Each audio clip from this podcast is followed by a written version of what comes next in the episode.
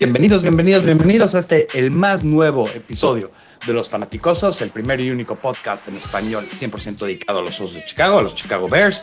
Eh, edición draft, eh, edición draft con pocos picks, pero muy activo y muy interesante. Y hoy en la noche me acompañan José Antonio, Antonio. Buenas noches.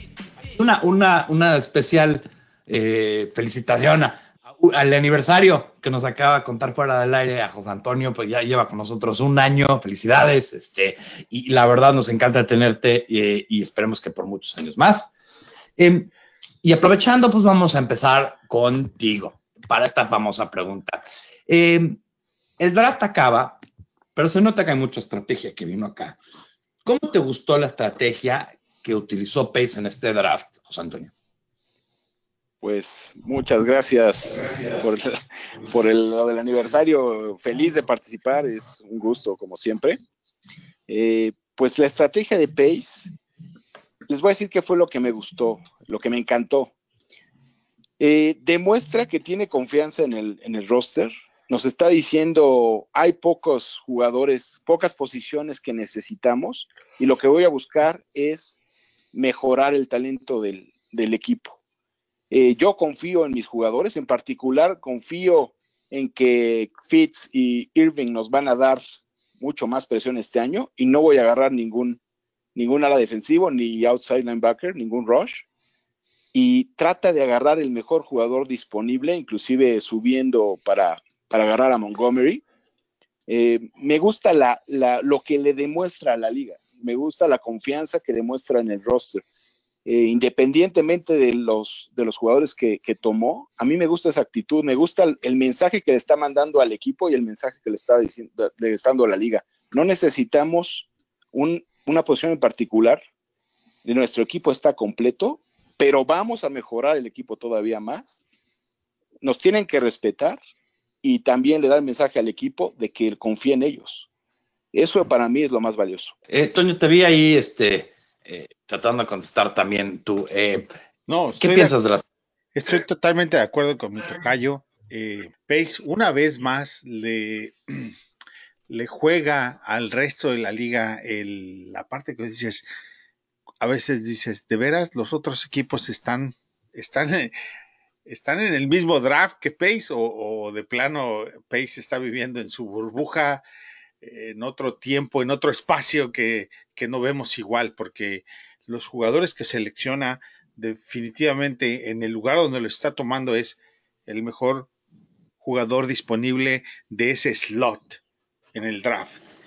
Y es difícil entender cómo otros equipos no ven en el mismo board a esos mismos jugadores. Como que te rascas la cabeza y dices, bueno, de veras no, no están viendo el jugador que está enfrente de él. Caso el running back que tomaron primero, es un running back que cayó muchísimas posiciones antes de que Pace lo tomara y lo tomó, subió y para asegurarlo. ¿ah? Pero el asunto es que no debió haber caído tanto. Sin embargo, cayó. ¿Por qué cayó? Porque el resto de la liga no lo vio, no le vio el valor que tenía. Y ese, ese, esa parte de Pace me sorprende, me gusta mucho este, su, la ferocidad con la que afronta el draft es, es fenomenal. Paul, ¿tú, ¿tú qué opinas de, la estrategia? Me gustó muchísimo la estrategia, lo platicamos mucho en los podcasts. En mi opinión, la, la parte más débil del equipo era profundos, corners, y, y, y, fue algo que atacó con jugadores de uno de alta producción, otro de alto potencial, y, sí, definitivo, concuerdo con los dos Toños. ¿no? aparte, eh, de ahora nuestro Karim Hunt, pero con, buena persona, eh, eh, es algo que buscaban. ¿no? Es algo que buscaban. Hay demasiadas similitudes. Se ve el video y es impactante cómo atacan los huecos. ¿no? como decían los Toños, ¿no? cayó en, en el draft basado en que no tuvo un Grand Combine, pero el, video lo dice todo y, haberlo agarrado en, esa posición, ahí nos dice que Pace iba a hacer lo que tenía que hacer para draftear a David Montgomery, ¿no? O sea, no, sé, no, iba a, no iba a acabar el día sin David Montgomery siendo parte de los Chicago Bears. Me encantó la estrategia. yo, yo creo que, al igual como, como dijo el primer Toño, eh, confió en la parte que ya tenía muy fuerte, en la línea defensiva, la línea ofensiva. Confió que ahora era momento de, adicionar más armas para Mitch y, defender las armas de los rivales. Entonces me gustó mucho la estrategia y, para cerrar, teníamos muchos lugares disponibles para los undrafted free agents y, qué trabajo hicieron. Se, se nota que invirtieron mucho tiempo para que ese talento se fuera con Chicago. Sí, la verdad tienen todo. Estoy muy de acuerdo. A mí me gustó dos cosas, ¿no? Obviamente, creo que nos hemos dado cuenta, basado en el historial de Pace, que no tiene ningún miedo en hacer trade-up y, y, gastar picks del futuro si hay un jugador que le identifica que le gusta. Porque es mejor tener a un jugador que te encanta y que le ves el potencial que esperarte y a ver qué te toca a veces, ¿no? Y aprendimos eso a la dura cuando podíamos haber cambiado un pasito más y hubiéramos tenido Aaron Donald y no lo tuvimos porque me no jaló el gatillo. Ahora, la segunda parte de la estrategia que me encantó fue los jugadores que cayeron en ese slot, él identificó el mejor y dijo, no sé si necesariamente necesito un receptor, pero Ridley Riley eh, es el mejor jugador del board por mucho y me voy a ir por él. Y después eso va, eso va a agarrar y va a formar competencia. Y así le hizo, yo, yo sentí que eso hizo eh, a través del draft y creo que nos va a dar el fruto, porque al final, como, como hemos comentado, el roster está más o menos hecho. Pero un jugador bueno en una posición que crea competencia y nos dé problemas del bueno de decir, es que, híjole, si lo cortamos, este equipo, este se va a encontrar otro equipo, pues son buenos problemas de tener, ¿no? Eh, excelente y estrategia. Y también la parte de que mencionaba Paul de, de, de la personalidad y también hablando de la moral de los jugadores que tomó. Está muy. Quiere el vestuario, ¿no? Sí, claro. O sea, está, está, muy preocupado de este grupo que tiene, que es un muy buen grupo. Y creo que es la envidia de muchos equipos de la NFL. Si me preguntan a Kansas City, de que igual ya se les acabó el chiste antes de que empezó por, por tener a, a este tipo de jugador eh, problemático para dejarlo en, en, lo más mínimo. De, eh, y, y, y, creo que Pace ha formado un equipo, eh, creo que aprendió su, su, lección con Jeremiah Ratliff, que lo tuvo que correr del equipo, no sé si se acuerdan, que perdió el, la cabeza. O el que venía de San Francisco, también. También, Ay, también George, McDonald. McDonald. George McCaskey también afrontó esa parte y creo que también se consolidó junto con Pace, están muy bien compaginados. La parte de arriba uh -huh. de, de, los, de los dueños y la parte de abajo, que son los que manejan y administran el equipo, como que están en la misma sintonía de qué tipo de jugador necesitan meter al vestuario. Ok, yo, yo, yo quiero cambiar de vértice un poco y vamos a empezar contigo, Paul, porque fuiste al final y así lo hacemos aquí. De todos los picks, ¿cuál es el que menos te gusta? O el que no te gusta? Todos los picks me gustaron. Vamos a partir de ahí. El pick que menos me gustó fue el de Duke Shelley y, lo, y la única razón es su tamaño. ¿no? Va, va, a competir seguramente contra receptores de, de seis pies hacia arriba y mide 5'8". Puede tener ahí cierta desventaja, pero como lo dijo Pace en su conferencia de prensa, es un corner que es sticky, es, está siempre estorbando ¿no? Es, es, y, y, es muy rápido y muy ágil. ¿no? Entonces, este, el, el, resto de los picks se me hacen fantásticos. El último pick White creo que, que, puede abrir ojos. Creo que estuvo escondido atrás de David Singletary en, en Florida Atlantic, ¿no? Y, y, en equipos especiales, yo creo que también está ahí para que nos ahorremos 5 millones de dólares siguiente temporada con Cordarel Patterson, ¿no? Yo creo que ya está pensando en vamos a, a que esta temporada sea el titular ahí, Cordarel Patterson rezando patadas, que aprenda que, que se foguee como, como, rookie y de ahí este, tomaría ese rol. Así lo entiendo y, y, y, por ende se me hizo un gran draft. Eh, José Antonio, ¿tú qué piensas? Eh, ¿qué, qué, ¿Cuál fue el que menos te gustó o, o, o, o el que no te gustó? Eh, um, pienso que todos los jugadores tienen algo especial. Es difícil ir en contra de Pace. En, en Pace we trust, dice, ¿no? Eh, uh -huh. Pero eh, pienso que White, si bien es un jugador rapidísimo, y no se me hace una, mala selección en total, pero creo que pudimos haber tomado alguna otra posición. Eh, es el que menos me, agradó de todos. Puede ser una agradable sorpresa en determinado momento. No me gusta mucho la idea de que desde ahorita estás preparando un jugador para que el próximo año no, tengamos a Patterson. Se me hace un poco, un poco absurdo. Lo, lo entiendo hasta cierto punto y es el argumento que en general se ha manifestado, pero si me preguntas de todos los jugadores que tomamos, ¿cuál es el que menos me gusta? Definitivamente es White. Antonio. Bueno, sobre Patterson ya saben lo que opino, ¿no? pero eh, me parece, más allá de qué jugador no me gustó que tomaron, creo que el jugador que entra con más desventaja es Kerry White por lo que está arriba de él en el no solamente en el draft, sino en el roster ya permanente. Me parece que él es el jugador que lleva con, la carga más pesada para sobresalir y quedarse en el roster. Es el que llega con una desventaja mm, con, la parte de sobresalir, de, tener más intensidad. Eh, veremos si puede eh, sobreponerse a todo eso que le van a presentar. Y, pero a la vez, si lo puede hacer, va a empujar mucho la calidad del roster de running backs. Es chistoso. Yo, yo te diría que el que uno de los que tiene una posición difícil, no necesariamente pasa el roster por a donde lo draftearon, pero para conseguir eh, juego va a ser Ridley, eh, Ridley, Riley, o sea, por, por, los que están arriba en el, en el, en, en el roster. Sí, tuve que poner esta pregunta porque quise también preguntar, pero como, como todos hemos comentado, la verdad, todos los picks se me hicieron lógicos, todos los picks eh, traen algo.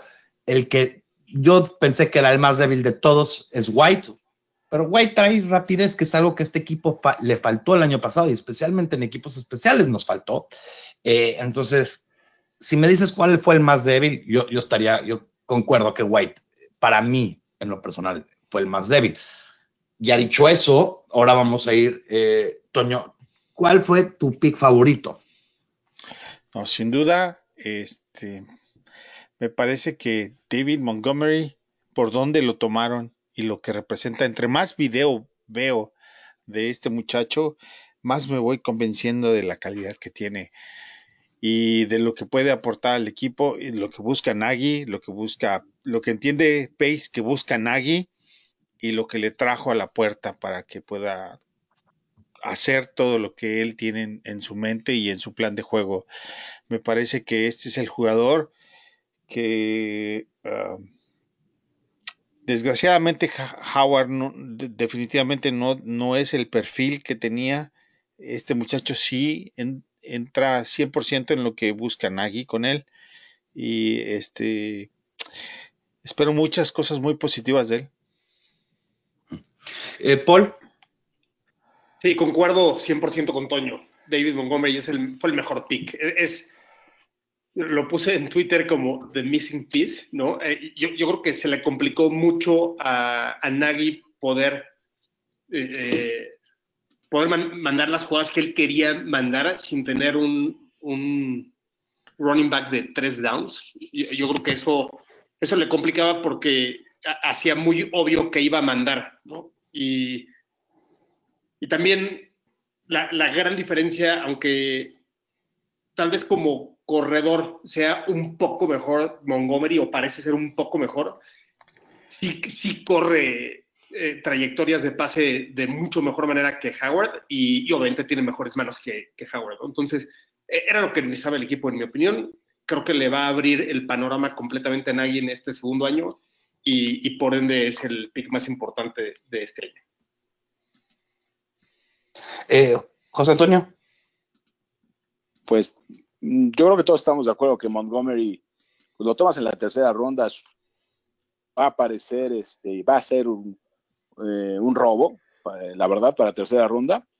Pero, pues, independientemente de lo lógico, yo quiero mencionar a Stephen Denmark, porque puede ser una, una sorpresa muy interesante. Es un súper, súper atleta, es un jugador eh, que, este, mide 1,93, es altísimo, es, un cornerback prototipo en, físico, es rapidísimo, Eh, su salto vertical es impresionante. Hubiera Lo- sido el más alto salto vertical de- del draft. Sí. Es, es- es un posición. gran atleta, es uno de los mejores atletas que, que hubo en el draft. Eso está seis claro. pies, tres pulgadas, ¿no?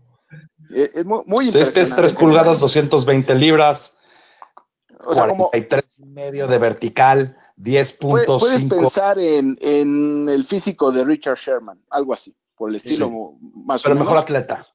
pero un mejor atleta, pero no tiene nada de experiencia prácticamente, un año de experiencia de, de esquinero. ¿Por qué me encanta? Porque tenemos a Pagano de, de coach, que es un gran maestro, y la verdad tienes mucho upside, ¿no? La, la realidad es que si, si falla, pues es una séptima selección. Pero si funciona, lo desarrollas. Tienes a Mucamar este año, que yo creo que uno o dos años más puede ser titular. Lo desarrollas en dos años y podría ser una muy agradable sorpresa. Otra cosa, eh, no tiene miedo a taclear. Creo que desde el día uno va a, a funcionar en equipos especiales. O sea, con la velocidad que tiene, va a ser muy interesante de seguirlo. ¿eh? Muy Oye, y interesante. algo, algo impresionante también es que solo estuvo un año como corner, ¿no? O sea, Correcto. estuvo los primeros era- tres años como receptor, receptor. y se cambió solo un año de corner. Y, Y eso también le, le- le ayuda a buscar más el balón. Eso es un playmaker. Sí. O sea, él eh, cuando, lo, cuando lo lanzan contra él, no solo piensa en, en- en la cobertura, sino piensa en atrapar el balón, porque esa es su naturaleza al final del día, ¿no? Está acostumbrado a eso. y Y, para, tiene buenas manos. para los Yo, que yo no, estoy de acuerdo. no lo, perdón, los que no conocen Sí. Valdosa State University, es, estamos hablando, no es solamente un programa pequeño, es un programa microscópico. Valdosa Es State de la división University- 2, pero sí ganó el campeonato. No, estoy de acuerdo. Ganó el campeonato. Pero, pero al final de cuentas es un programa muy, muy, muy pequeño porque dentro de, de esa división 2 es muy chico. El costo promedio de la universidad es de 14 mil dólares al año. Eh, la, la aceptación de la universidad es 50%. Es de, en Georgia es una universidad muy, muy, muy pequeña. eh, lo cual quiere decir que tuvieron que invertirle muchísimo tiempo los scouts en encontrar a este muchacho. Sí. Sí, Eh, Eso es muy buen punto. Yo, yo quiero agregar algo aquí. Eh, ese fue mi pick favorito por una razón muy sencilla. Porque eso es exactamente lo que tienes que hacer en la séptima ronda. Yo en Twitter estuve teniendo interac interactué con todos y me encanta esa parte. Pero mucha gente me decía, es que necesitamos eh, lineros ofensivos, es que necesitamos. Es que en la, séptima ronda no vas por necesidad. Tú ves a un atleta, tú ves un- un potencial, eso es lo que necesitas.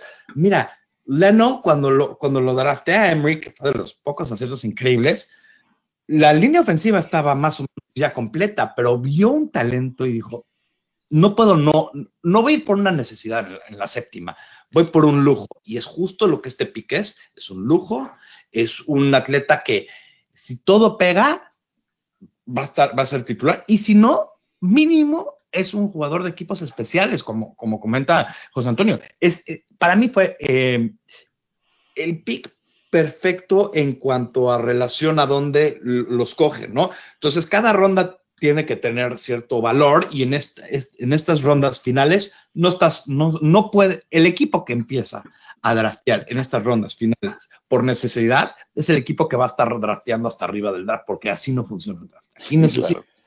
Los mejores jugadores. Aquí en la séptima ronda, si necesitas el mejor, eh, el mejor liniero ofensivo, no, estás haciendo las cosas muy, muy mal. Eh, Y Eh, también lo, trae- lo traes a, a una posición donde puede jugar. O sea, no es como en la parte de, de receptores o de running backs que ganarse el puesto para llegar a jugar es mucho más difícil. En este caso, tiene uno más con quien competir antes de llegar al roster del equipo y hasta ahí llegó, ¿verdad? O sea, Sí. no- la competencia y es- también puede jugar safety con, ese, con esos, este, o sea, lo pueden convertir en muchas cosas. O sea, es, vamos a llamar, ahorita está como corner, pero la verdad es que es defensive back y, y, y, y puede hacer muchas cosas en el futuro. Y, y, y parte de lo que va a tener que hacer este equipo es desarrollar este tipo de jugadores y eso va a ser una prueba muy interesante para el staff de cocheo, Te, voy a decir qué parte me, me, me asegura lo que Pace vio en este jugador. Este, con esa séptima ronda pudo haber tomado a Alex Barnes de Notre Dame. Sin embargo, prefirió ir por este muchacho porque entiende que sin, dentro de su board, si no lo toma él, lo toma alguien más. Entonces, esa es la, calidad que él le ve, ¿verdad? Y, eso también es, quiero agregar a eso un punto interesante. Y, va a hacer un segue a la próxima pregunta que vamos a hacer. Eh, em, la séptima ronda muchas veces estás tratando, tienes a dos jugadores similares de talento, ¿no? Te escoges al que vive más lejos porque ese jugador no va a firmar contigo como agente libre, el que está muy lejos. Muchas veces ellos están buscando quedarse más cerca de casa o, se van por el bono más grande, pero en general se tratan de quedar más cerca de su casa porque la realidad es que no saben si van a poder continuar jugando fútbol americano. Y, por ejemplo, los Bears, como tú mencionas, logran eh, acoger y firmar a los jugadores de, de Notre Dame muy fácilmente por su cercanía, muchas veces.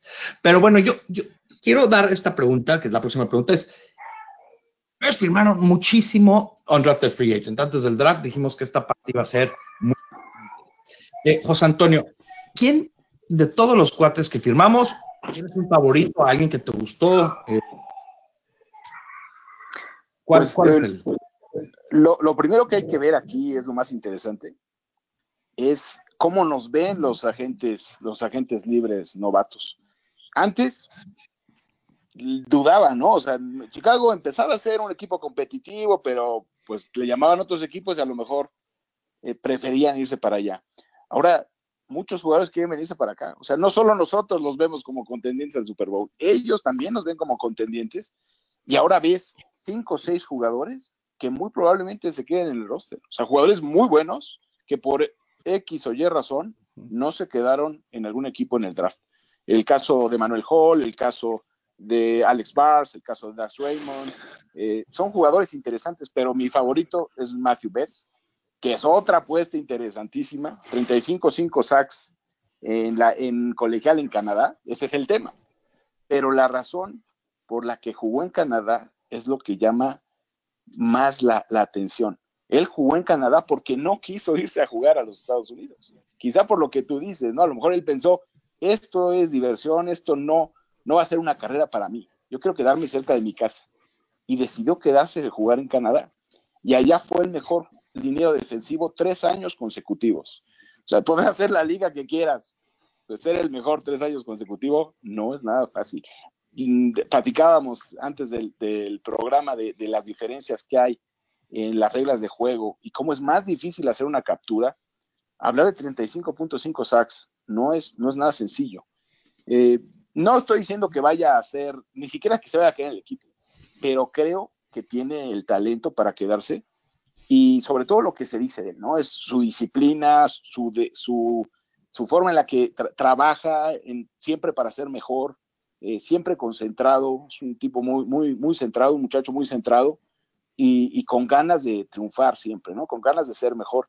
Y eso ya es una, es una victoria. Llevar un jugador así desde ahora te ayuda a la competencia.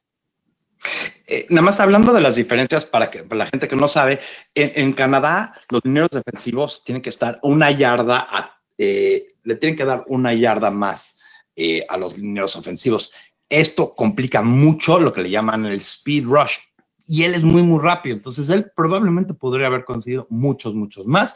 Y, y, y creo que se va a hacer. No olvidemos que Akim Hicks jugó en eh, su universidad en Canadá. Eh, Paul, tú quieres, este, ¿quién fue tu favorito? Yo concuerdo que hubieron cinco o seis jugadores que posiblemente se queden en el roster, solamente para, para recordar a, todos los que nos escuchan que una de las contrataciones de coaches más importantes que tuvimos un año en el staff de Nagy fue Harry Histand, de eh, coach de la línea ofensiva que venía de Notre Dame. Entonces, dos de sus pupilos fueron seleccionados en la primera ronda, en los primeros 10 picks hace un año. Y, ahora dos más que estuvieron en esa misma línea fueron undrafted, uno más por lesiones, ambos capitanes y ambos fueron firmados ahora por, por los Chicago Bears en este, en, este grupo. Entonces, ellos dos me gustan mucho. Chuck Harris me gusta mucho también de, de la misma universidad eh, de Khalil Mack. Y, mi, número uno fue el Tyrant Dax Raymond. Yo, pensé que íbamos a draftear a Tyrant. Eh, después de ver el video de, Dax Raymond, me doy cuenta que, es alguien que, va a ganar un spot, en mi opinión, en, el equipo. Y, puede ser ese, ese move Tyrant que está con, más tamaño que Burton. Entonces, em, se me hizo muy interesante esa firma. Toño, ¿tú, tú qué tienes? Eh, ¿Tienes un favorito aquí? Mira, aparte de lo que ya mencionaron, eh, concuerdo con Paul 100%. El Tyren y el H que viene de, de Buffalo son los, los que tienen más posibilidades de quedarse en el equipo. Pero otro prospecto que, me parece que, puede resultar atractivo es Lawrence Marshall. Este, viene de Michigan. Es, un muchacho que pues viene de un, de un programa bastante respetable. Eh, la razón por la cual no quedó eh, eh, tiene que ver con, aspectos personales, pero confío en el, en el locker room de los Bears y, en el en Pace y en el coaching que pueden alinearlo y enderezarlo para que finalmente responda y quede dentro del equipo. Si se queda, puede ser una gran, gran sorpresa. Ahora, a mí me sorprendió eh, que nadie dijo el nombre de Emmanuel Hall. Emmanuel Hall eh, es un ultra atleta. Jugó en el SEC, una de las conferencias más difíciles. Em, eh, seis pies dos pulgadas, que son 1,92, algo más o menos por ahí. Eh, corre 4.39 eh, los 40, que es algo ridículo para cualquier persona, más alguien de su tamaño. Em, sí sé que entra a un cuarto ya lleno, pero la verdad es que aquí va a ganar el talento y, no, y yo, no lo, yo no lo descarto. Yo no lo descarto. Tuvo el mismo salto vertical de, de, Denmark, por cierto. Sí, o sea, él es, un gran atleta, es, un, gran atleta. Es un gran atleta, no tiene las mejores. Ok, se lastimó, por eso tampoco. Hay, hay unos problemas ahí. Él, en cuanto a talento, inclusive como equipos especiales podría entrar, aunque no sé qué tanto quiera taclear, que eso siempre es un problema con los receptores que juegan eh, el asunto es que a, la ofensiva le están trayendo competencia a todo, a todas las posiciones, a todas. Y uno, uno más interesantísimo es Dylan Carroll, eh, de una, si estamos hablando ya de universidades muy chicas, Grand Valley State. El Edge. Edge. él es Edge lo probablemente en Chicago por su mide 6 pies 5 pulgadas, que son 95 más o menos, eh, es, es, está hecho casi, casi para en, en, Chicago. Me gustó mucho su tape. Viene una universidad muy chica, entonces nunca sabes con estos jugadores y, vamos a saber muy pronto, eh, porque ahorita viene el Ricky Camp entre el, eh, si mal no recuerdas, el 3 y el 5 eh, y ahí empieza a, subir la crema innata y empieza a saber notar la diferencia entre un talento y otro. Y, eh, él entra a un cuarto, siempre hablamos, ¿no? Hay cuartos llenos, ese cuarto está lleno, pero sí hay una siempre hay una buena oportunidad para alguien rápido y un buen edge. Si tú puedes un van a cortar de otra posición y te la van a aumentar a ti porque ah. edge es, es importantísimo. Ahora, me gustaría nombrar aquí que Shahim está en, su año de, como dicen en Estados Unidos, make it or break it. Sí. Y otro muchacho que seleccionaron, que firmaron, no, no está en tryouts y está firmado, es Ian Pudding de California, de Golden Bears. Y ese es un muchacho que se mide 6'7, 2'52 de peso. Eh, es otro gran prospecto y este, en la parte de, de tight ends se está poniendo igual que en la parte de receptores y de running backs, calientísimo.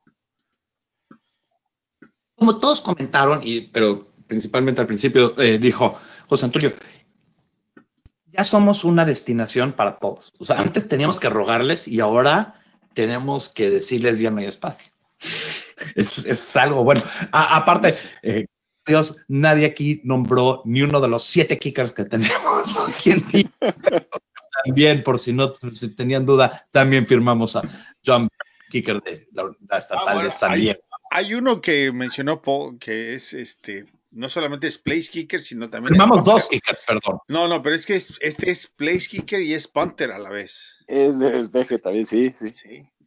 Eh, ¿Cómo se llama? Bednarski. Bernansky, que era repartidor de pizzas. Fíjate, el repartidor de pizzas a estar invitado al minicamp de los Bears está fenomenal. Me encanta Oye, esas un- historias. un- claro, o sea, im- imagínense ganar un, un spot del roster de esa manera. Wow, ¿no? Es- Eh, ese roster está 100% No, no, abierto. no Nadie tiene una de- ventaja. Ese tiene igual de chance que, que, que al Warner fue principio. cerillo en el súper, así es que Sí, todo puede ser, ¿eh? todo puede ser. Y llegan con muchísima hambre, ¿no? Todos. Sí. Eh, Los Sí, kickers, sí. sí, no hay un favorito sobre el otro. Ah, y aquí va a ser interesante cómo vas a hacer a darle todas estas suficientes patadas para hacer una competencia, porque ya empieza a ser eso un problema. Pero no dudo que hay un porque justo, y es un plan, vamos a ver cómo se ejecuta, pero, es un plan que ya llevan tiempo platicando. Desde el punto de vista de fanáticosos, creo que el que lleva la ventaja por ahí es eh, John Barron, tercero de San Diego, ¿no? Me parece que, que es el que, la, al menos en la parte de- del ojo, de la vista, la prueba de la vista, es el que va más adelantadito, ¿no? Por experiencia, sí. Sí, sí, ah, híjole, la verdad es que tiene una, una en los 50 en, en la universidad, cinco de bien. cinco en- arriba de 50 yardas. Y Ujú. zurdo. Sí. 83.3% de, de efectividad. Bastante Eso es muy bueno. En, en college es excelente eso. Es mucho más difícil patear en college, como lo hemos platicado. Muy interesante. Ok. Ya platicamos del draft y ya platicamos de estrategias.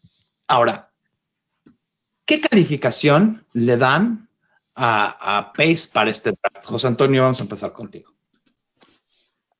Eh, cuando hablamos del draft este año, pues inmediatamente hay que pensar en que nuestra primera selección de alguna forma es Mac. Es imposible que no, que no tomes eso en consideración. Si piensas eso, pues no le puedes dar menos que, que A. O sea, Mac es la pieza que te permite pelear contra cualquier equipo, ser aspirante a ganar el Super Bowl. De esa forma, tomándolo así, es imposible. Puedes tomar a quien sea, puede ser un éxito, ¿no?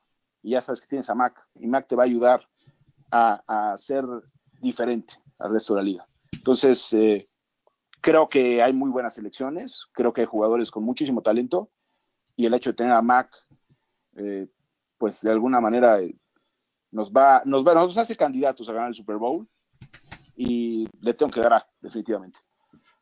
Paul. Eh, concuerdo 100%. A final del día, el, el draft es manejo de recursos y, y tenías siete picks y usaste el primer pick para adquirir a Mac y usaste la ronda del, eh, el pick de la segunda ronda para adquirir a Anthony Miller. No puedes no tomarlo en cuenta porque acabaste usando esos recursos para obtener estos dos jugadores. Entonces, de, definitivamente 10 cerrado. Antonio. De alguna manera, Miller sí lo considera para el año pasado, ¿no? Pero si lo agregamos nada más a uno. Pero, pero es que eh, fue tu segundo pick, entonces en realidad cambiaste el pick del año pasado por, por él, entonces sí se puede, sí, sí es un, o sea, sí es una, una analogía válida, yo creo. Eh, Toño. Sí, estoy de acuerdo. Y, y mira, del, del, de la conferencia, de los cuatro equipos de la conferencia, me parece que el equipo que tuvo, sacó más ventaja del draft fueron los vikingos, porque ellos tenían mucho más picks de nosotros. Pero en global, creo que los Bears, como bien mencionan, por ese cambio que tuvimos como Mac, pues es, yo lo veo como un A, un draft de A, porque con menos hicieron mucho más.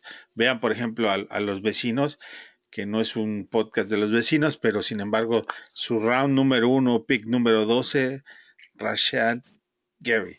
No es malo el muchacho, pero donde lo estás tomando, eh, como que tenías miedo de que alguien te lo robara, pues absolutamente no, ¿verdad?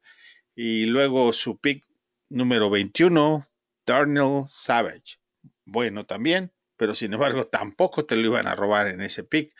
Entonces, Pace le vuelve a demostrar, por lo menos a, la a nuestra conferencia, que está en lo más, en lo más alto, ¿no? Un paso arriba. Lo, interesante de, esto es lo que platicamos al principio, la forma en la que nosotros tomamos el draft, Pace lo, lo, enfrenta, eh, pues buscando competencia en el equipo. Y ellos tienen carencias clave. O sea, y inclusive uno analizando el draft que hicieron, Green Bay no agarró receptores. No tiene receptores, Rogers, aquí le va a lanzar.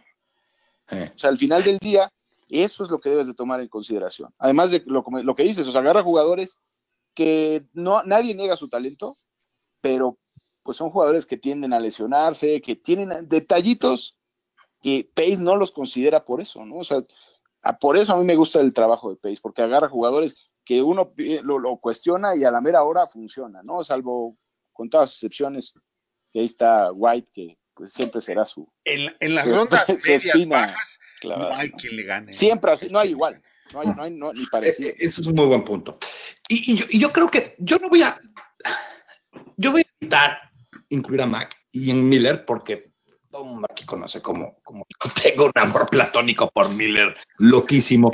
Eh, entonces, pero creo que nada más analizamos tres, cuatro, seis y siete, le tienes que dar un nueve un, un 9 porque puso que en ciertas partes puede ser, pero, pero por lo poco que tuvo hizo mucho, hizo mucho. Eh, y, yo quedé muy impresionado. Y muchas veces, si vemos a todos los demás de nuestra división, Pace está jugando ajedrez y ellos están jugando damas chinas. O sea, Pace armó un roster muy completo, con competencia en áreas clave, con sustitutos en poco tiempo cuando lo dejaron trabajar y los demás están, están tratando de copiar el sistema sin poder entenderlo bien. Ahorita quiero, vamos a, vamos a saltar directamente a la próxima pregunta porque creo que, em, y, voy, a, voy a cambiar el orden porque quiero discutir un poco, y sé que este es un podcast de los Bears, pero creo que eso es una entrada natural a esta pregunta. ¿quién de nuestros contrincantes, porque ya lo hemos platicado, tuvo el mejor draft y quién tuvo el peor draft? Toño, tú ya empezaste esta pregunta, eh, ¿por qué no la acabas de contestar? Bueno, el mejor draft de los contrincantes lo tuvo los vikingos. Por fin eh, encuentran jugadores eh, que necesitan para su ofensiva y para proteger a su coreback, que no necesariamente es el mejor, pero ciertamente su línea ofensiva era la parte mucho más débil de todo ese equipo y este, en este draft lo hicieron bien para suplir lo que les falta. Eh, los Detroit Lions, una vez más, me parecen que es el, equipo que te queda otra vez rascándote la cabeza diciendo, bueno, y estos tipos eh, de, plano, este, no les interesa en lo absoluto lo que su afición está pensando y sintiendo. No necesita ser un, un pace, por decir el mejor, para entender que los jugadores que tomaron son como tipo Emery para los osos en, su época, ¿no? No entiendes por qué salieron tan pronto y por qué dejaron ir a tantos por arriba de ellos, ¿no? Me parece que fueron los peores. Eh, José Antonio. Pues como comentabas un rato ya, este, creo que no cumplieron las expectativas eh, que necesitaba ninguno de los tres. Eh, pero definitivamente Minnesota hizo un mucho mejor draft. Bradbury en primera ronda. Irv Smith se me hace un muy buen jugador, la verdad. Pero tienes a Kyle Rudolph. Entonces, eh, Kyle Rudolph la temporada pasada no le echaban el balón. O sea, para ellos, ¿para qué agarras toda la cerrada? Este, si tienes otras necesidades. Ahora, si, tu, si estuvieran en nuestra posición, que te puedes dar el lujo de agarrar el mejor jugador, pues lo entiendo. Serve Smith, la verdad es, en segunda ronda se me hace una, una gran selección. En general, creo que fueron el mejor por, por bastante. Como decías, de repente parece que no saben hacer su trabajo, o eso, pues es fácil juzgarlos al final del día, ¿no? Pero también, por ejemplo, los gigantes eh, hacen ver a cualquiera como genio, ¿no? Pero, pero si no estuviera gigantes, pues ahí de repente habría que cuestionarlos un poco más, ¿no? definitivamente Leones y, Green Bay, pues yo creo que no hicieron un trabajo adecuado. Eh, se supone que le quieren, quieren que, que Rodgers eh, pues sea la clave del equipo. Si no le dan armas, pues es muy bueno lo que quieras, pero si no tiene a quién lanzarle, nada más, difícil. No, nada más. Con nosotros mejor. Protección. El hombre y protección también, claro. El hombre tiene dos veces fracturado el hombre de lanzar. la, la, pierna, la cadera, bueno, este, no le das protección, no te va a resultar. Paul, ¿tú, tú cómo viste el draft de, de los vecinos? en general de todos. ¿Quién fue el bueno, quién fue el malo?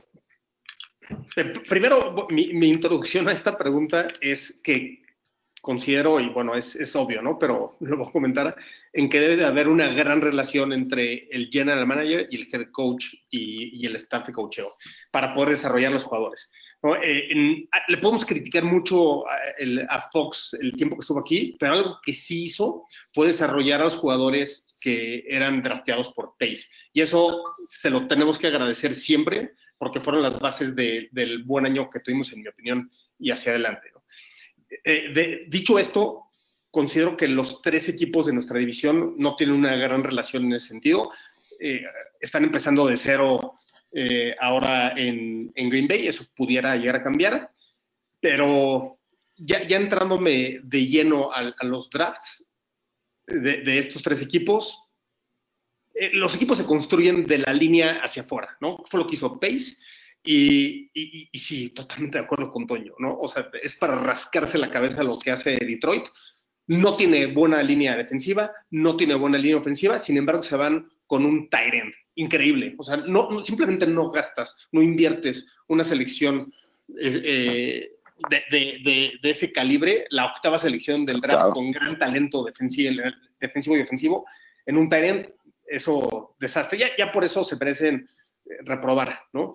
Eh, de, la misma manera, totalmente de acuerdo eh, con algo que dijo anteriormente Toño otra vez, que fue, o sea, por el lado de Green Bay, ¿cómo, cómo seleccionas también a jugadores hasta arriba del draft que, que, que, no ven el campo, que están completamente lastimados, como Rashan Gary, ¿no? O sea, tiene todo el potencial del mundo, no tiene producción, aunque tiene todo el potencial, y, y está lastimado, ¿no? Me tocó ver un Era creo que el jugador en, en, high school o en la preparatoria eh, más eh, cotizado de, de, todo college y no hizo nada. En Pero, en, entra ¿no? como defensive end, pero realmente creo que quizás sí, tiene cuerpo como, de liniero y, como y offensive linebacker es muy lento y como defensive end es muy chico. Es como un twinner ahí, no, totalmente de acuerdo. Eh, en mi opinión, también mal draft de, Green Bay fue mejorando conforme fue avanzando, en mi opinión. Tuvieron ahí dos, tres value picks, en mi opinión, cuarta ronda, tercera, cuarta ronda.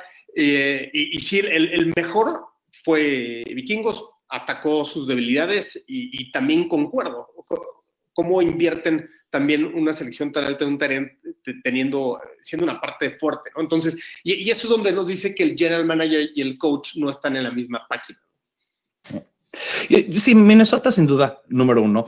Y, parte de lo que, para, para nada más eh, resumir lo que yo pienso, a diferencia, no vi plan de parte de, de Detroit. Detroit consiguió buenos jugadores, pero sin un plan y una visión de cómo construir una plantilla o un equipo. Eh, están subiendo un poco el nivel de talento, pero sin qué, qué, tipo de ofensiva va a operar. No, los jugadores no entran en una visión. O sea, uno es un Tyrant que, que, que, va a explotar el medio del campo, pero después ves a otras cosas eh, que, que, están explotando que son más West Coast y después tienen otras. O sea, no hay un plan, no hay un plan central y eso es una, una que yo veo con Detroit. Es un problema que llega mucho tiempo. Green Bay tenía todo para dominar este draft y no lo hizo. Y es que bien por nosotros, la verdad no me voy a quejar. Gary, si yo, si me hubieras dicho, escoge quién quieres para Green Bay en este pick, pues probablemente hubiera sido Gary. No, no, no veo, no veo, es jugador que, como decían en, en, los viejos, en los viejos tiempos, que se ve como Tarzán, pero juega como Jane. es que este cuate nació para jugar. Y después ves que poco amor a jugar fútbol americano y eso no se puede enseñar. Eh, alguien que no tiene pasión para el juego, no importa el físico, no importa nada lo demás, no, no, no lo tiene. Eh, entonces, es muy difícil entre Detroit y Green Bay, pero me voy con Detroit porque en Detroit no, no, veo claro que tenga un plan de lo que quiere hacer. Eh, está tratando de, de meter... Yo tengo un hijo muy chiquito que tiene un, un, un jueguito donde metes un círculo y le metes el círculo. Detroit está tratando de meter un rectángulo ahí, así a golpes, a ver si cae. Y nada más no. Y, y, déjame decirte que los fans de Detroit este año han estado, pero como si de plano fueran los Pats, ¿va? Bravos, ¿no? No, man, como sí, si tuvieran todo, que como si estuviéramos persiguiendo el resto de la conferencia. No, ver. Po po pobres de los fans de los gigantes, ¿no? O sea, hay, hay, que hablar aunque sea 10 segundos de eso. Bueno, Qué yo te voy a decir que yo estoy... Mi hermano le va, le va a gigantes y está llorando ahorita. Pues yo, fíjate que su no, coreback, hombre, yo, yo, sí, yo, yo lo dije, su coreback es el que más techo de crecimiento tiene. Puede ser, pero no lo, de Detroit. Y, y, y, aparte de eso, no, no te deshaces de todo el talento la verdad, este problema viene desde el año pasado. Yo sé que todo el mundo está enamorado de Barkley, pero el año pasado era un te drafteabas un quarterback de futuro y este año ya estabas mucho mejor posicionado. Ahora estás ya tres años de, eh, atrás, además de que, ok, tiene un techo muy, muy alto, pero también su piso es muy bajo y le falta mucho juego. No, y, Entonces, y la, la verdad, ahora, siendo, siendo gigantes, en mi opinión, ¿eh? siendo GM de gigantes, puedes dar una sexta, la 17 y tal vez hasta la primera del siguiente año por Kyler Murray y Arizona hubiera quedado feliz con ese paquete, teniendo a Rosen también ahí, ¿no? Pero Kyler Murray no, no. no, hubiera sido por Rosen. Lo tenías. Eh, Rosen, Rosen no podrían haber conseguido barato. Es el, sin ningún problema. Fue Washington. Y, y tenías ¿no? dos primeras selecciones para. para y Rosen podría con ese paquete. Sí, por una segunda selección. Jones, ¿no? Por una segunda Ahora en Nueva York no es fácil. Fíjense, y él puede. Saquon Barkley va a ser el Barry Sanders de esta generación. Lo, va a estar sí, ahí luciendo todos los años. Exacto. Y al final del día. De nada te sirve. Tú puedes ser exactamente el problema. Yo, lo, lo, único, mejor, lo mejor que le puede pasar es a ese equipo es ser mediocre. Eh, porque, bueno, pero bueno. ¿Sabe? Pero va bueno, a ser bonito verlo jugar porque Barkley va a hacer jugadas increíbles, pero. Este, este coreback de, de, los gigantes no juega este año, definitivo. No. No, no va a jugar dos años. Él, él va a estar ahí. ¿Para qué lo meten? Le, le falta. Eso, eso, le va a ayudar, porque, por ejemplo, Garópolo con San Francisco estuvo una, una situación similar. ¿verdad? Ahora, bueno, vamos a, ya que estamos hablando un poco de Saquon Barkley y, y, y, y, running backs, nosotros tenemos varios running backs, obviamente Tariq Cohen es Tariq Cohen y lo vamos a poner un punto aparte. Firmamos a Mike Davis y ahora eh, tenemos a David Montgomery. Primer juego, Green Bay, ¿quién es titular? Eh, Paul. Yo creo que sí va a ser Mike Davis titular, suponiendo que todos estén sanos, pero yo creo que le van a dar varias series a David Montgomery. Y, y luego, luego nos vamos a dar cuenta que el que va a tener más series a lo largo de la temporada va a ser David Montgomery. Entonces, y, y la verdad es que Mike Davis nunca ha, ha tenido este, un, un, una carga pesada, ¿no? nunca ha tenido más de 150, creo que acarreos en una temporada, entonces sí va a ser de series divididas, en mi opinión. José Antonio. El año pasado Mike Davis no se esperaba absolutamente nada de él eh, Seattle agarró a Rashad Penny en primera, primera ronda y tenía a Carson.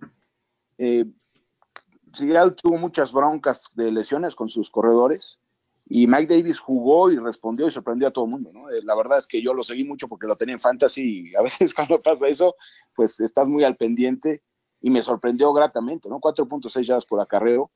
Creo que es un jugador que, que nos va a responder y va a jugar bastante pero evidentemente Montgomery al final del día se va a quedar con el puesto, va a ser el, el, titular indiscutible. Como dice Paul, al principio creo que Davis va a estar ahí y muy importante, Davis jugaba en tercera en Seattle todo el tiempo. Entonces, seguramente lo, lo veremos en esa posición o habrá una rotación. Yo no creo que haya un corredor en, en definitiva, sino que como le gusta a Nagy, va a utilizar todas sus armas, va a ser mucho más impredecible porque la diferencia o el problema que tenía Howard es que lo hacía predecible. Y cuando estaba Howard, todo el mundo sabía que íbamos a correr como, como con Fox, ¿no? Al final del día, aunque fuera Nagy, gran cantidad de, de, jugadas en las que estaba Howard era para correr. Entonces, eso es lo que lo hace interesante. Que esté cualquiera de los corredores, salvo el día que metan a White, que no creo que juegue mucho, eh, pero si está cualquiera de los otros, no sabes qué tipo de jugada va a hacer. Es lo que, es lo, que lo hace impredecible y lo hace genial para esta temporada. Toño, tú en Twitter has tenido, has contestado un poco esta pregunta y, me gustaría que, le sigas en esa línea. Eh, ¿quién, ¿Quién crees que es y por qué? El titular. El titular, entiendo que Nagy tiene plan A, B y C. Davis es el plan que en caso de que todo salga mal, tienes un hombre seguro que conoce cómo se juega en la liga y las, las responsabilidades que requiere un running back, no solamente al momento de correr, sino de proteger a, tu jugador más importante, que es el coreback. Sin embargo, me parece que Montgomery tiene un peso grandísimo, e, es, siempre ha jugado en contra de la adversidad en Iowa State. Realmente se cargó al equipo en la espalda y en este equipo de los, de los Bears puede llegar y tomar por, eh, por arrebato la posición de, corredor. No, no, me extrañaría en lo absoluto, dado cuál es su historial en Iowa State y cómo lo hizo. Eh, no me sorprendería nadita, nadita. Lo que sí les digo es que Patterson no tiene chance de correr en este equipo absolutamente más que al baño. ¿ah? bueno, yo, voy a tomar un poco eh, la opinión y, y la voy a explicar porque yo creo que Mike Davis, siendo muy concretos, va a ser el titular al principio de la temporada. Y por una razón. Y, Toño tocó en este tema, pero voy a expandir yo. Tú tienes mucho invertido en capital, no dinero, pero en filosofía alrededor de Mitch Trubisky. Hasta que el rookie pueda demostrar que puede pass block, no va a estar ahí, no va a ser titular le van a dar chance y, le van a... Es, es y, más porque Nagy no, no deja que sus jugadores eh, titulares jueguen mucho en, en pretemporada. Entonces, y eso es un punto muy interesante. Entonces yo siento que por lo menos al principio de la temporada van a tener mucha cautela en ponerlo en situaciones para ver si puede con pass rushers, eh, aunque nunca fue un problema en la universidad, en la universidad jugó muy bien, pero son dos cosas diferentes y, y, creo que por eso los primeros juegos van a ser cautelosos con él hasta que demuestre eh, puede. Tariq Cohen al principio entró en la temporada y, no pudo. Y después, si vimos eh, algunos highlights de la temporada pasada, híjole, eh, metía la nariz ahí. Tiene uno que en el juego de los Rams contra Fowler, que Fowler hasta se un golpe después porque no puede contra él. Y eso es algo que dicen que siempre es, más querer, porque si quieres, puedes, ¿no? pero después es querer contra un cuate que te, te, lleva varias pulgadas y, hasta a veces 100, 100, libras, ¿no? 50 kilos, es mucho. Eh, sí, entonces eso, es lo interesante aquí es cuál es la prisa de meterlo a jugar. no tienes esa necesidad y eso es lo, eso es lo mejor que te puede pasar la prisa es del jugador y de cierta manera eso es lo que, lo que va a empujar al resto de los corredores arriba. La competencia, eso es lo interesante. Sí, quiero comentar algo justamente en eso, de competencia. El, así como Ryan Pace agarró el año pasado el grupo de receptores y dijo, tengo que cambiar esto radicalmente que no me funciona, este, esta temporada agarró ese, cuarto de, corredores, ¿no? Donde tenemos hasta arriba a Montgomery, a Cohen y a Mike Davis. Yo creo que todos, cuando veíamos partidos, decíamos, ¿qué hace Michel ahí, no? Pero era, era el único que realmente tenía un poco como esa posibilidad de tener eh, eh, esa ruta de pase eh, junto con el lado de, corredor. Bueno, obviamente Cohen también, pero, pero ya, ya ahora ya, ya no tenemos que tener a Michelle en el equipo, ¿no? Eso es, eso es fantástico. Y, ahora es garantía que no se queda, ¿no? No, ni, Nal, ¿no? Tampoco Nal, por supuesto. O sea, como, como ahorita está en Twitter, ¿no? Como ahorita está en Twitter, Ron DMC, este, Davis eh, Cohen y Montgomery, ¿no? Montgomery. Y, y ahora en cuar- el cuarto equipo de corredores va a estar peleado entre White y, y Nall, ¿no? Don- donde, en mi opinión, no va a haber más de cuatro corredores. Si, si el, rol, el rol de Burton tal vez vaya a Nall, o tal vez entre White como cuarto corredor, no creo que queden cinco, sobre todo porque está Cordell Patterson ya puesto ahí como, eh, como un, un potencial híbrido, ¿no? Veremos qué pasa. Sí, inclusive puede ser que ni uno de los dos, ni Nal, ni, ni este, ni White lleguen al equipo. Es, es una posibilidad. Va, yo creo que su, su espacio y su tiempo y no, no pudieron desarrollarse. Nal, Nal, eh, miren, Nal me recuerda mucho a jugadores eh, como Brian Haas. eh, eh, Haas. Ha, ha habido varios que por una razón u otra se vuelven eh, eh, favoritos de la afición. Yo creo que mucho tiene que ver que no los vemos y lo vemos en el cuarto juego de pretemporada y tienen un pegazo y decimos, es que por míralo, míralo, sí, pues Contra terceros equipos, ¿no? ¿no? El próximo día este, ya no. Entonces, eh, Es como Gentry en la parte de Sí. receptores. Gentry es otro, exacto. Nos enamoramos de su potencial, pero cuando, cuando viene el mero mero, no pueden. Y, y Nal, no tengo nada contra él como persona, se me hace una excelente persona, un excelente team. Al menos que cambie posición y aprenda a hacer un H-back o algo así, que podría ser, pero está lejos de eso ahorita, no llega al equipo. Digo, afortunadamente Burton ya no está en el equipo, entonces eso sí es algo, sería un upgrade en- como fullback, en mi opinión, al después Un de ver la fullback. temporada. Además, no lo usaron a Burton como fullback. Creo o que sea, sí, activaron como tres juegos, ¿no? poco. Nada más. Sí, jugó muy poco. No, no entendí esa posición. También se aprende. Ellos- también están aprendiendo. En Nagis tuvo su primer año, creo que pudo analizar. Lo que me gustó es que sí acepta sus errores y va, y, este año vamos a corregir varios de eso. Eh, hablando de errores, vamos a cerrar con esta última pregunta. Es sobre el hoyo más grande que tiene este equipo, pero también a donde le echaron más leña, porque no sé qué más decirle. Es pateadores. ¿Alguien tiene un favorito de quién va a quedar? Toño, vamos a empezar contigo. ¿Quién es? ¿Quién se queda? ¿Quién es el kicker? Robbie. no, no es cierto. No, no, bueno. Ya aprendí a No, estar en contra de Toño, No, nada más no. porque No, mira, la verdad es que eh, eh, el asunto de Robbie Gould se, se define hasta agosto y Ryan Pace no tiene ni el tiempo ni los deseos de aguantar hasta agosto para decidir quién va a ser su pateador. Entonces la competencia va a ser totalmente interna. Me parece que John Barron, tercero de San Diego, lleva la ventaja sobre los demás, por lo que he visto. Este, y si a alguien le tengo que apostar, sería él. Ok. Eh, José Antonio. Yo no apostaría en contra de Toño. John Barron es el mejor de, de los candidatos. Eh, independientemente de las estadísticas que ya dimos, nunca falló un gol de campo arriba de 50, 83.3% de efectividad. Al momento bueno, al momento importante, siempre hacia, hacia buenas las patadas. Y eso es lo que tú buscas al final del día en un pateador. Eh, ahora, es interesante lo que hace, ¿no? Contrata siete pateadores tratando de hacer esa presión artificial, porque de qué manera lo puedes hacer, ¿no? Es muy difícil estar en esa, en, en esa situación específica de un partido en el que necesitas patear un gol de campo. La única forma que lo puedes hacer es poniéndoles competencia. Y qué mayor competencia que siete pateadores, ¿no? Ahora, por estadísticas, Baron ha demostrado que es el mejor. Digo, Mm. a lo mejor hay una sorpresa, pero sería complicado. Sí. Eh, Paul.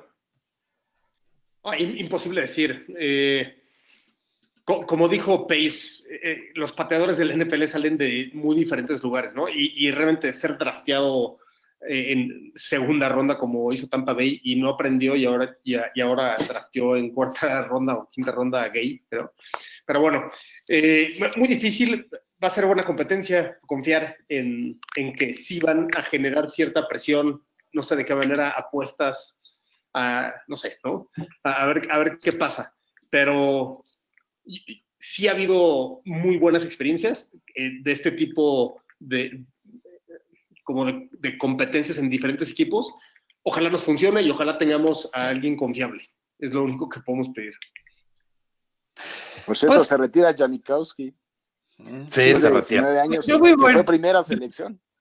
Sí, que, que, que la verdad eh, todo el mundo se burló de Al Davis por ese pick, pero estuvo en la liga el tiempo. Eh, yo, yo creo que Burton es el favorito, pero no me gusta eh, siempre estar de acuerdo con todos, entonces yo voy a decir que es Christian Schanafeld el que eh, entrega pizzas. Eh, ¿Por qué? Pues porque no él también tiene la misma chance que todos los demás y me cae bien ese cuate. Nada más que para eh, no, no, no tiene, no tiene mismas chances que los demás porque él es uno de los tres tryouts, ¿no? Entonces, Pero me Yo- refiero yo creo que, que viene sí. con todo en contra, siempre como que se crece, ¿no? El asunto. Exacto. ¿Se acuerdan de la película Rudy? Mm, ¿Cómo sí. no? Vamos a empezar. Chris. Chris. ¿Quién sabe? A mí no me importa quién gane, que nada más ya no fallen tanto. Eh, como dice Grubby Gold, eh, hay que atinar algo chico para cuando si fallas, fallas por poco, no por mucho. Y eso es algo que eh, y hay que practicar en Soldier Field, aunque haya tráfico. Alguien lo debería de haber dicho hacer parking. Bueno, siempre, eh, esta, este, este episodio es de mis favoritos anualmente porque es uno de futuro y de promesa y, y bienvenido a todos los nuevos Bears. Eh, el que se pone la camiseta como tryout, eh, como prueba, no importa, es Bear de por vida y, y los felicito. Eh, y, y la verdad les, les deseo a todos muchísimo, muchísimo éxito. Les quiero agradecer a ustedes como siempre y vamos a darles una vuelta como siempre lo hacemos, eh, dar nuestros handles de Twitter para que la gente pueda interactuar con nosotros. José Antonio, ¿cuál es tu handle de Twitter? Arroba J10F. Arroba J10F. Eh, Paul, ¿cuál es el tuyo? Arroba Osos Chicago. He estado trabajando en, en proyectar Depth Chart. Ahorita nos encanta ya empezar a hacer esas proyecciones como buenos fanáticos de los osos. Entonces lo voy a subir por ahí. Espero que lo puedan ver y podamos interactuar. Excelente, excelente, buenísimo. Eh, Toño, ¿cuál es el tuyo? Que ese, ese es el más famoso. arroba IM Contreras y este creo que ya oficialmente colecto, ¿no? A ver, por ahí. Sí, los, que, los que siguen este podcast saben que yo el lunes eh, yo pago apuestas. eh, no daríamos a un kicker y yo debo un creo que aquí también. Eh, espero que les gusten muy calientes y agitadas, pero La- las tomamos de 10 dólares dentro de Soldier Field. Ok. Hasta que no, oye, eh, eso sí es buena. Yo, yo mañana mismo te las mando. Eh, y el mío es arroba bearsmexi. También estamos tuiteando eh, eh, arroba. también me pueden encontrar como Bears en español, disculpen. También estamos este, usando mucho el handle de fanaticosos.com para publicar todo lo que son estos podcasts, para lo que es este. Eh, ahí mismo concentramos, tratamos de seguir al día, eh, uniendo todos los fanáticos ahí, repitiendo y, y- y- y compartiendo ideas. Entonces, a veces No, y, manera de encontrarnos a todos. y súper, súper, perdón, iba a decir una, palabra, una mala palabra, pero no. Súper padre que mucha gente durante el draft estuvo participando con Sí. todos, todos con todos, ¿no? Y, Sí, padrísimo. estuvo, su- estuvo muy padre, la verdad. Sí, híjole, y, nos damos cuenta que, eh, que la pasión crece. Este proyecto eh, apenas empieza, la verdad, pero ya lleva, ya lleva su tiempo y, y, caen gente nueva con mucha pasión. Cualquier pregunta que tienen, ya saben que cuentan con nosotros para contestarla. Eh, y los dejamos, como siempre los dejamos, con la frase todo Bear ama, Bear Down Chicago Bears.